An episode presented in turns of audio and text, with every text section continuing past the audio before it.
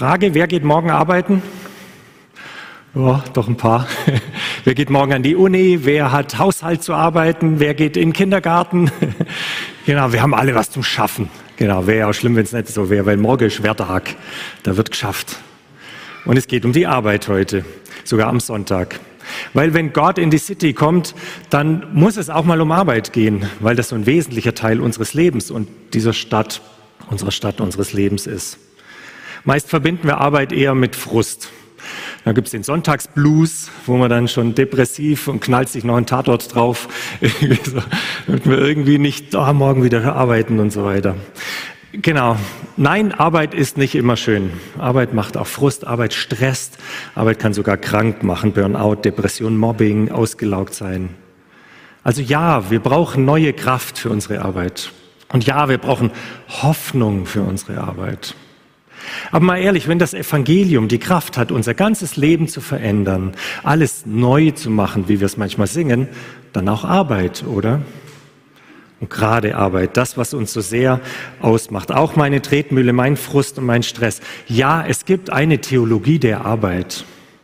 Und ich glaube und bin mir sicher, dadurch, dass wir Gott und Arbeit getrennt haben, Sonntag und Werttag getrennt haben, gibt ja gutes Sabbat und so weiter, aber innerlich im Kopf getrennt haben, dadurch kommt der Stress bei der Arbeit. Theologie der Arbeit. Erstens Gott auf Arbeit, zweitens der Fluch der Arbeit, drittens Segen der Arbeit. Fangen wir mal ganz vorne an. Geht Gott zur Arbeit? Geht Gott morgen früh Wecker gestellt zur Arbeit? Erstens, Gott auf Arbeit. So waren nun Himmel und Erde erschaffen mit allem, was dazugehört. Am siebten Tag hat Gott sein Werk vollendet und ruhte von seiner Arbeit. Gott geht arbeiten. Gott schafft etwas. Wir lesen diese Texte im Schöpfungsbericht so völlig normal, das geht uns so runter und dann gibt es das mit den Tagen und so weiter. Aber damals war das völliger Skandal. Gott, ein Gott, der arbeitet, das kann doch kein gescheiter Gott sein. Wenn man die antiken Schöpfungsmythen anguckt, ist das einzigartig, einmalig. Da ist Arbeit ja gerade das, was eben die Sklaven machen, was die Menschen machen, was das Böse erfunden hat, weil das ist ja so anstrengend. Griechen entfliehen der materiellen Arbeit, so das können mal die unteren machen, wir gehen in höhere Künste und Architektur und Philosophien. Die Römer, die lassen auch die Sklaven arbeiten und essen halt paar Trauben im Palast und so. Das ist doch, also das ist eines Gottes würdig. Und Gott, die Bibel spricht ganz anders von einem Bauarbeiter, von einem Handwerker, von einem Erfinder, von einem Künstler, einem, der schaffen geht. Was für ein Gott. Es könnte nicht krasser sein. Das Wort, was da steht, ist ganz normal menschliche Arbeit. Ist nicht bloß jetzt so, dass Gott halt so, so wie dieses Bild, ich verwechsel jetzt mal Da Vinci oder so. Also, wisst schon, wo er, wo er so diesen Finger ausstreckt und sagt, so, zack. äh, Gott hat Schweißperlen auf der Stirn und gräbt mit beiden Händen in dieser Erde. Und das ist einzigartig. Und er hat sogar Spaß dabei. Der sagt, hey, lasst uns Fische machen, lasst uns Korallenriffe machen, ich habe noch eine Idee, lass uns Menschen machen. Und am Ende immer, sehr gut, sehr Note 1, Sternchen, Note, der freut sich richtig an Arbeit. Das ist keine Mühe, Arbeit ist ein Geschenk. Gut, das war am Anfang so. Wie stellst du dir es am Ende vor? Wie stellst du dir das Paradies vor, wenn wir mal alles hier geschafft haben, endlich geschafft? ähm, Hängematte, Sonnenuntergang, Pina Colada oder Caipirinha, mit Sahne, ohne Sahne, wie Meeresrauschen. Wenn du so über Paradies denkst, dann bist du griechisch unterwegs. Griechische Insel. Weil die Griechen dachten an ein goldenes Zeitalter, Schlaraffenland. Leider die falsche Religion, weil im jüdisch-christlichen Bild, da steckt im Paradies Arbeit. Da geht es um Städte, die da sind, die regiert werden wollen. Geht es um eine goldene Stadt, das Jerusalem. Da gibt es Berufe und Zivilisation. Jesus spricht von Wohnungen, die er bereitet, von einem neuen Himmel und einer neuen Erde. Der christliche Glaube ist der einzige, die einzige Weltreligion, die glaubt, dass es eine materielle Zukunft für diese Welt gibt. Normal ist, dass wir uns lösen, der Geist löst sich von Materie und wir lassen alles zurück und es pulverisiert sich irgendwie und unsere Energie steigt zur Sonne und das große Ganze irgendwie. Also ich nehme lieber das, wo ich noch ein bisschen bin in diesem, in diesem ganzen. Wie, ich kann es mir nicht vorstellen. Und das sind ja Bilder, die, die nur menschlich, das wird, kann, man kann da nicht so menschlich drüber, aber die Bibel gibt uns diese Bilder mit. Als einzige Religion, die, die das beschreibt. Der Theologe, Theologe William Temple hat gefragt, was haben Schöpfung, Inkarnation, also Menschwerdung, Auferstehung und Vollendung gemeinsam? Dass Gott die Ärmel hochkrempelt und mit beiden Händen in die Erde greift. Gott arbeitet. Noch eine Frage, was glaubst du macht Gott am achten Schöpfungstag? Das ist eine Idee. Also gut, sechs Tage arbeiten, ein Tag ruhen, kennen wir so, und dann ist irgendwie hört die Geschichte so ein bisschen auf. Was macht Gott eigentlich am achten Tag? Geht er in Vorruhestand? Yeah, mit 40 bin ich durch. Irgendwie ist ja bis heute noch so, bis 40 so viel Geld verdienen, dass ich nicht mehr arbeiten muss. Gott hat es nach acht Tagen geschafft. nee, oder? Arbeitet Gott immer noch? Wir haben ja so ein Bild, so volkstümlich, Gott auf so einer Wolke, vielleicht noch jemand mit Harfe oder auf so einem goldenen Thron und der sitzt da einfach nur. Wow, wie langweilig. Also wer will das? Gott nicht.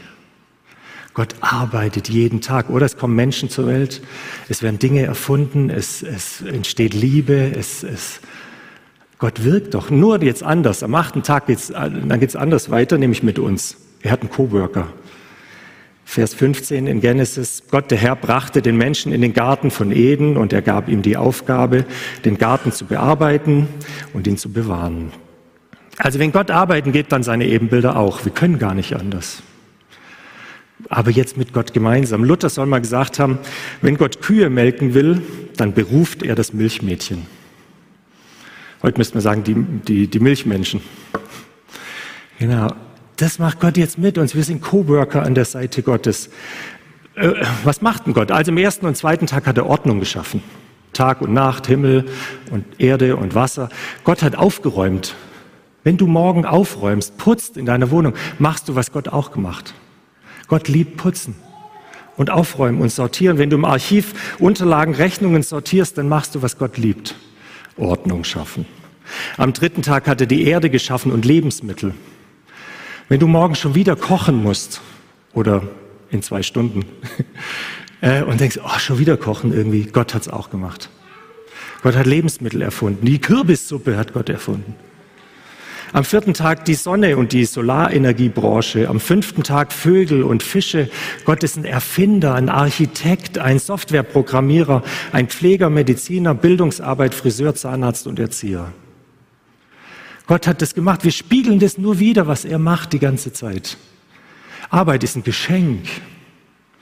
Arbeit ist, und wenn wir es nicht haben, merken wir, wie sehr wir das brauchen, wie sehr uns was fehlt.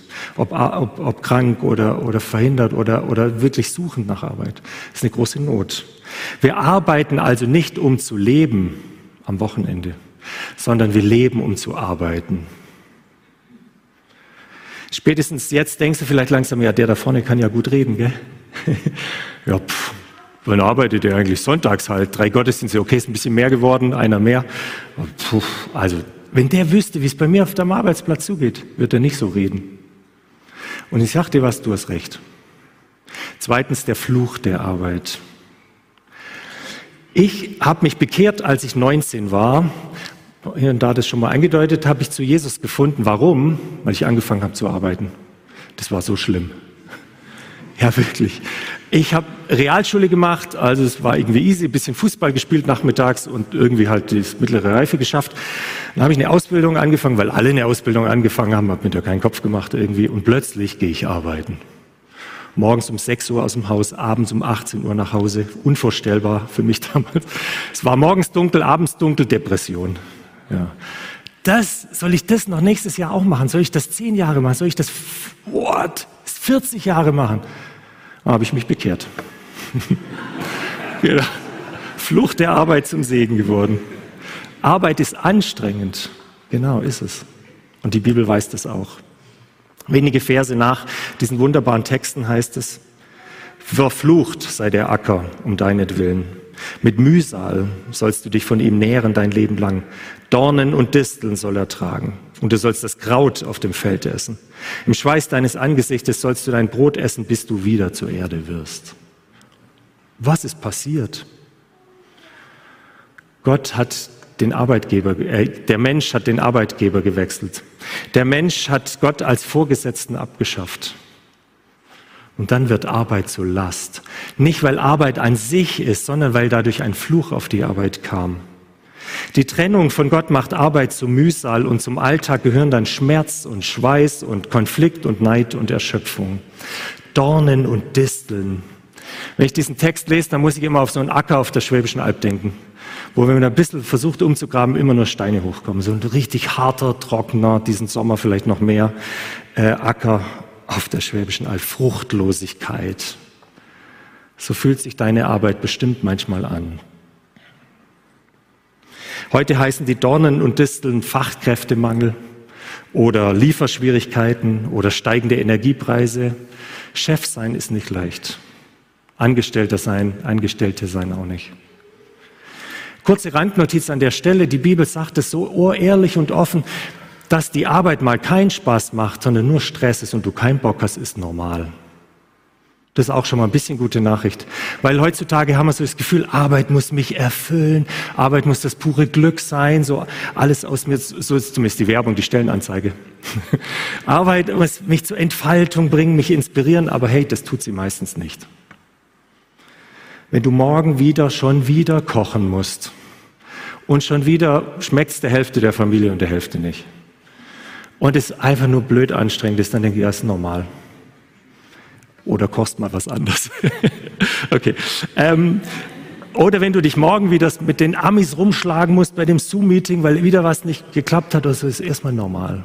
Komm ein bisschen runter. Wenn du morgen wieder einem Haufen hormongeladener Teenies versuchst, Mathe beizubringen, dann ist das erstmal stressig. Es ist okay. Und den Morgen den ganzen Tag Regale auffüllen musst oder was auch immer, das ist mal kein Spaß. Es ist normal. Es ist okay. Genau. Auch das gehört dazu. Aber jetzt schauen wir mal, wie ging es denn nach dem Sündenfall weiter? Also die Fluch der Arbeit sind da Raue, Adam und Eva. Jetzt geht's in die erste City, in die erste Stadt, in der gearbeitet wurde, nach Babel. Und die Menschen sprachen untereinander, wohlauf, lasst uns Ziegel streichen und brennen. Und sie nahmen Ziegel als Stein und Erdharz als Mörtel und sprachen, wohlauf, die sind richtig gut drauf da, lasst uns eine Stadt und einen Turm bauen, dessen Spitze bis an den Himmel reiche, dass wir uns einen Namen mache. Denn wir werden sonst zerstreut über die ganze Erde. Was passiert hier? Arbeit wurde zu meiner Identität. Arbeit wurde der Versuch, mir einen Namen zu machen, zu klären, wer ich bin. Mal ehrlich, die, der eigentliche Stress sind nicht die acht Stunden, und wenn es mal zwölf sind oder so, keine körperlich äh, müde und so, keine Frage. Aber der eigentliche Stress steckt doch tiefer. Der Stress hinter dem Stress, die Arbeit hinter der Arbeit, die Frage, bin ich gut? Mache ich's gut? Im Turmbau zu Babel werden zwei Gründe erkennbar, warum für Workaholic. Zwei Gründe für Workaholic. Der erste ist, da hat einer Ziegel erfunden. Wirtschaftlicher oder technischer Fortschritt jetzt können wir ein größeres Haus bauen, weil nur Sand und so ein bisschen irgendwie Mörtel, das, jetzt können wir Ziegel. Also wirtschaftlicher Fortschritt, höhere, stabilere Gebäude. Wozu führt's? Zu mehr Macht, mehr Ruhm, mehr Ansehen, mehr gesehen werden. Wer in der Arbeit hoch hinaus will, landet im Stress. Konkurrenz, Bestechung, Druck, Neid, Kriminalität, Krieg. Wachstum, mehr, mehr, mehr, mehr, mehr. Was für ein Stress die letzten Wirtschaftsnachrichten geguckt und da kam so eine Prognose fürs nächste Jahr, Wirtschaftswachstum und so. Und dann wurde eingeführt, also nächstes Jahr eine tiefe Rezession, die Wirtschaft wird absinken in ein großes schwarzes Tal. Sie wird nächstes Jahr 0,3 Prozent sinken. What? ja, dann sinkt die halt mal 0,3 Prozent. Auf einem hohen Level, ich meine, das ist ja eigentlich Gleichstand, also stabilisierend. Wir sind so gewohnt, es muss wachsen, wachsen, wachsen. Die Natur dankt uns nicht. Und der Mensch geht auch dran zugrunde. Das ist der erste Grund, der schon damals, als noch keine Aktien gab, immer höher, höher, schneller, weiter. Und du mittendrin. Oder?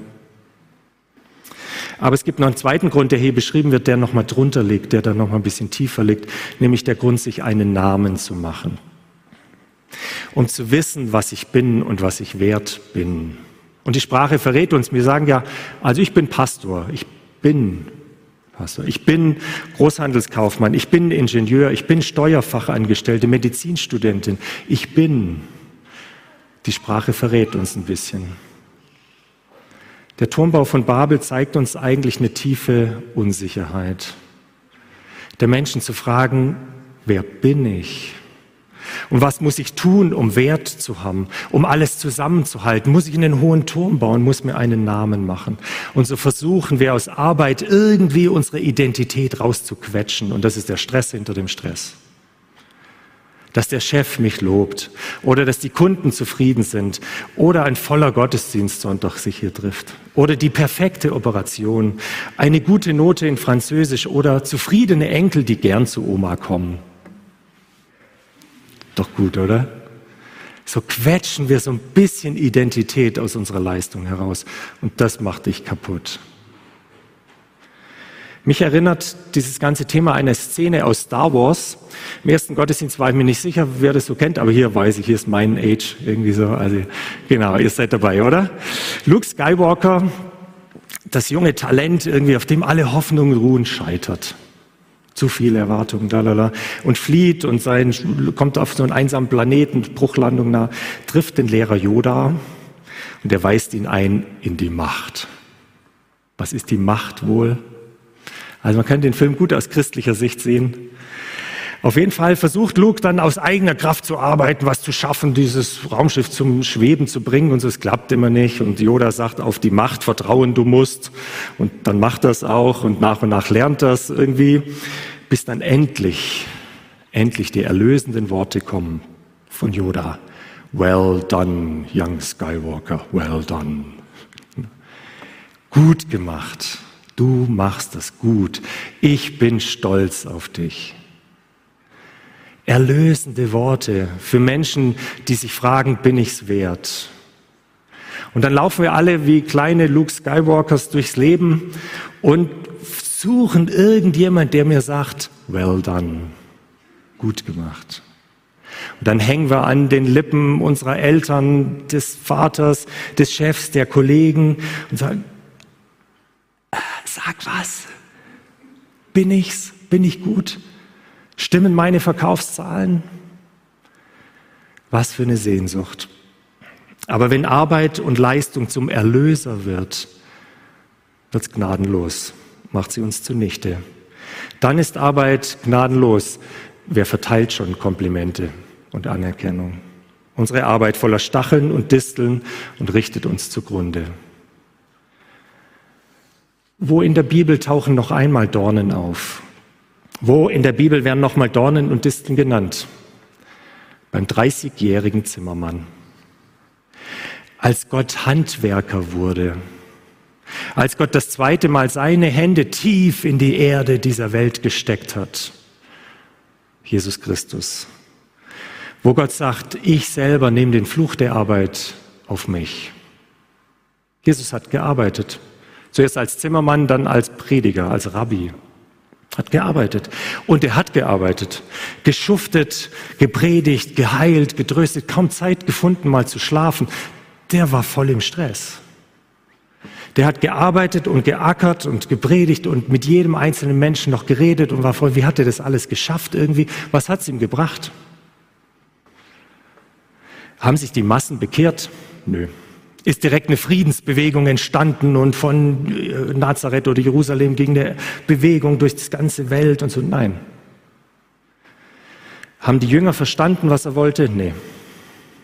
Wer stand unterm Kreuz? Fast niemand. Am Ende hat Jesus die Fruchtlosigkeit, die Dornen und Disteln seiner Arbeit gespürt. Da war nichts.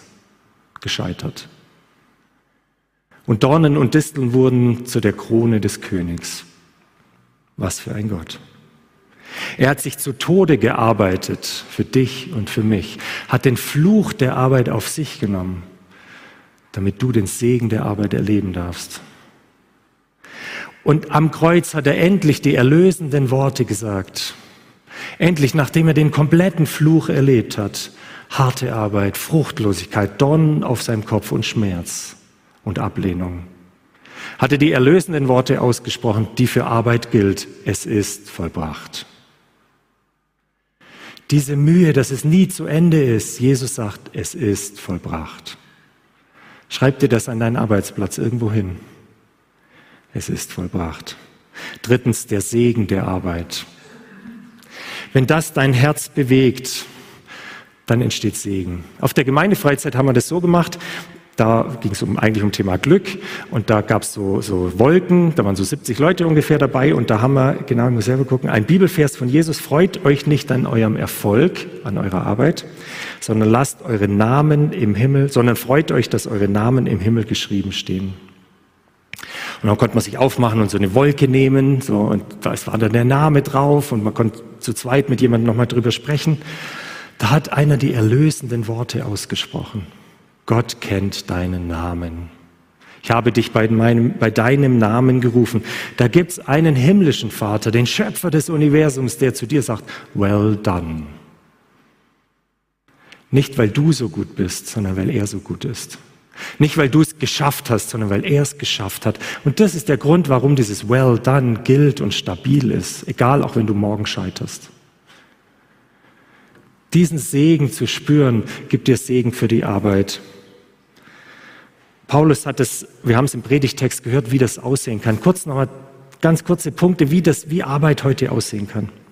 Ich lese euch noch einmal diesen Vers aus dem Thessalonicher. Lasst eure Liebe zueinander noch stärker werden und setzt es euch zum Ziel, ein geordnetes und ruhiges Leben zu führen und für das eure zu schaffen und mit euren eigenen Händen zu arbeiten. Schaffen, genau. Und mit euren eigenen Händen zu arbeiten. Erstens Arbeit aus Liebe. Da steht oben die Liebe und sagt, also in der Liebe brauche ich euch nicht mehr sagen, ihr seid schon, ihr geht gut miteinander um, ihr liebt einander und dient einander, aber geht auch arbeiten. genau, da gab es damals wohl Christen, die dachten, Jesus kommt sofort wieder, die Naherwartung wurde es genannt, Jesus kommt sofort wieder, ich brauche nicht mehr arbeiten gehen. Paulus sagt zu denen, du kannst viel über Liebe reden und Liebe leben ist schön und gut, aber solange du nicht arbeiten gehst, liebst du nicht. Liebe durch deine Arbeit. Dann arbeiten wir nicht mehr, um Geld zu machen oder schneller Feierabend zu kriegen oder mir ein größeres Auto zu leisten, sondern um Menschen zu lieben. Arbeit ist Ausdruck deiner Liebe. Wer hat morgen Kehrwoch? Ja, oh, gibt schon noch, oder? Gescheite Kehrwoch, genau. Also gut.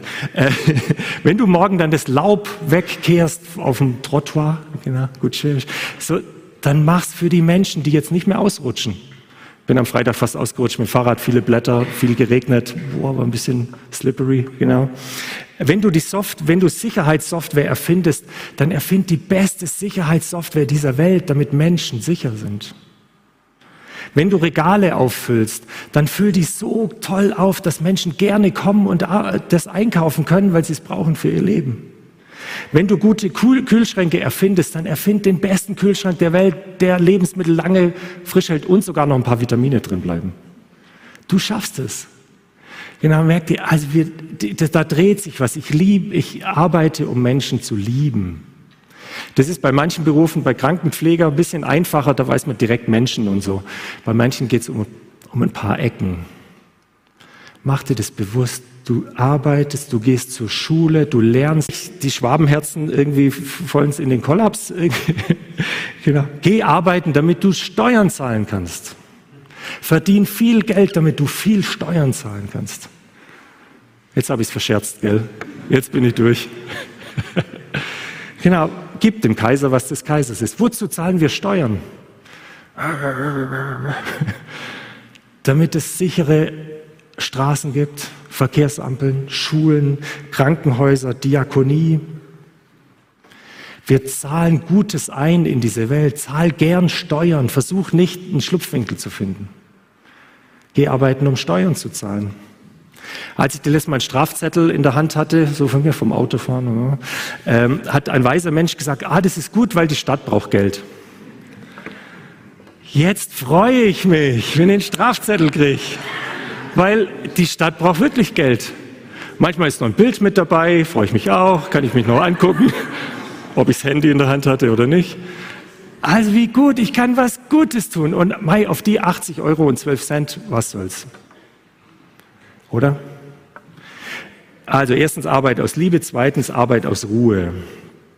Paulus hat da gesagt, führt ein ruhiges Leben. Das klingt so ein bisschen spießig und so ein bisschen langweilig, ist aber nicht gemeint. Hier meint eigentlich aus, aus der Ruhe heraus zu arbeiten. Aus dem heraus zu arbeiten, was Gott dir geschenkt hat. Ist dein Beruf deine Berufung? Ich wünsch's dir.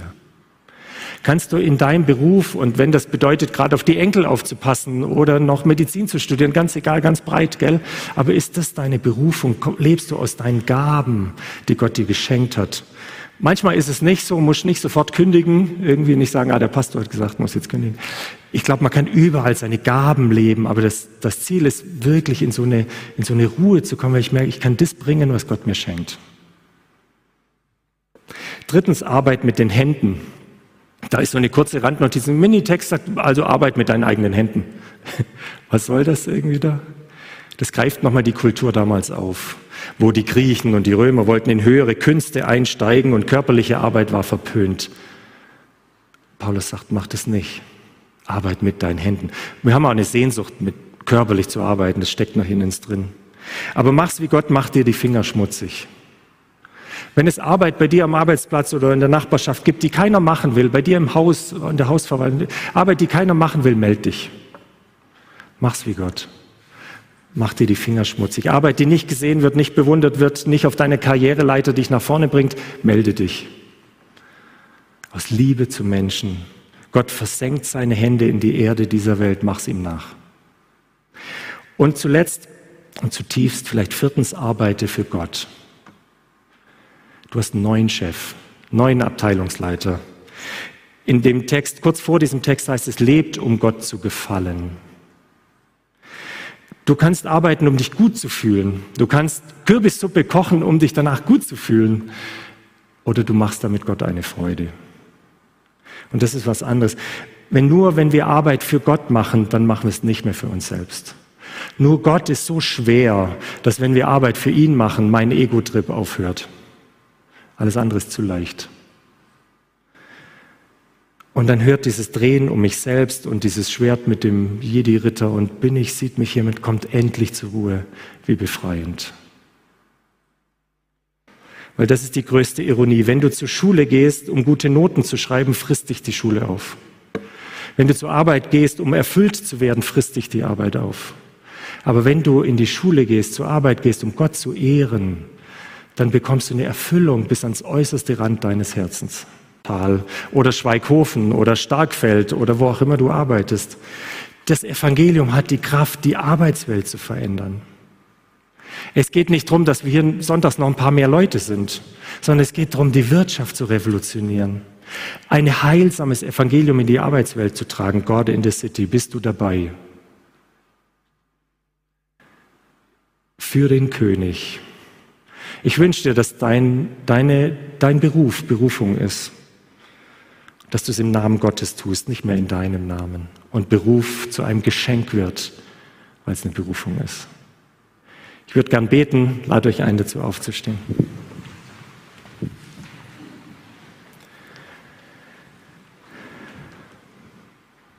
Himmlischer Vater, danke, dass du uns Arbeit schenkst. Was für ein Privileg, dass du uns beteiligst an dem, was du tust in dieser Welt, egal an welchem Schöpfungstag unsere Arbeit so gerade reinpasst. Und gleichzeitig weißt du, dass wir unter Arbeit oft genug auch leiden und es schwer ist.